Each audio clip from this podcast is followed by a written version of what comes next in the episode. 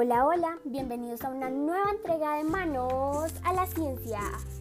En este programa puedes encontrar datos curiosos acerca de cosas que parecen simples, pero en realidad no lo son. Soy Melissa Rincón y haré el podcast del día de hoy.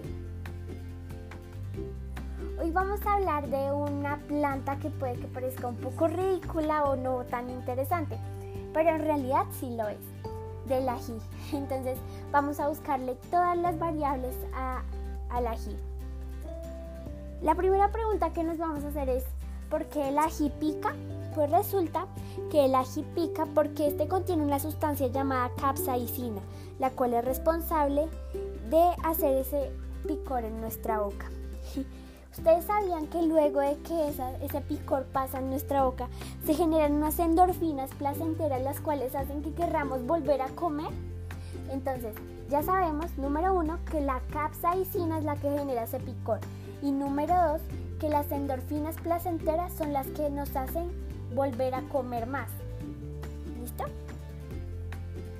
La, la segunda pregunta que nos vamos a hacer el día de hoy es, ¿Por qué el agua no funciona para calmar el ardor? Pues resulta que el agua no funciona porque la capsaicina es un lípido, es decir, este es un elemento polar y así que el agua es apolar, por lo tanto, cuando estos dos se repelen, nunca se van a mezclar. Entonces, en vez de que esto pueda generar calma en nuestra boca, puede generar que nos den más ardor en nuestra boca. La tercera pregunta que nos vamos a hacer es, ¿por qué la leche sí funciona para calmar el picante?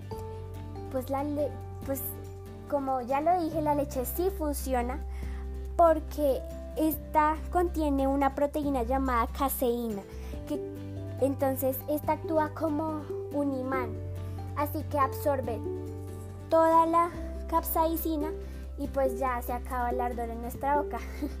A veces puede que suene un poco feo y nuestras mamás dirían, no, usted se puede vomitar si se llega a comer una empanada con ají y un poco de leche, pero no. Esto hace que se nos pase el ardor. Y pues como ya según las preguntas que ya resolvimos, entonces que quede claro, no pueden tomar agua cuando se piquen la boca, pero por favor tomen leche.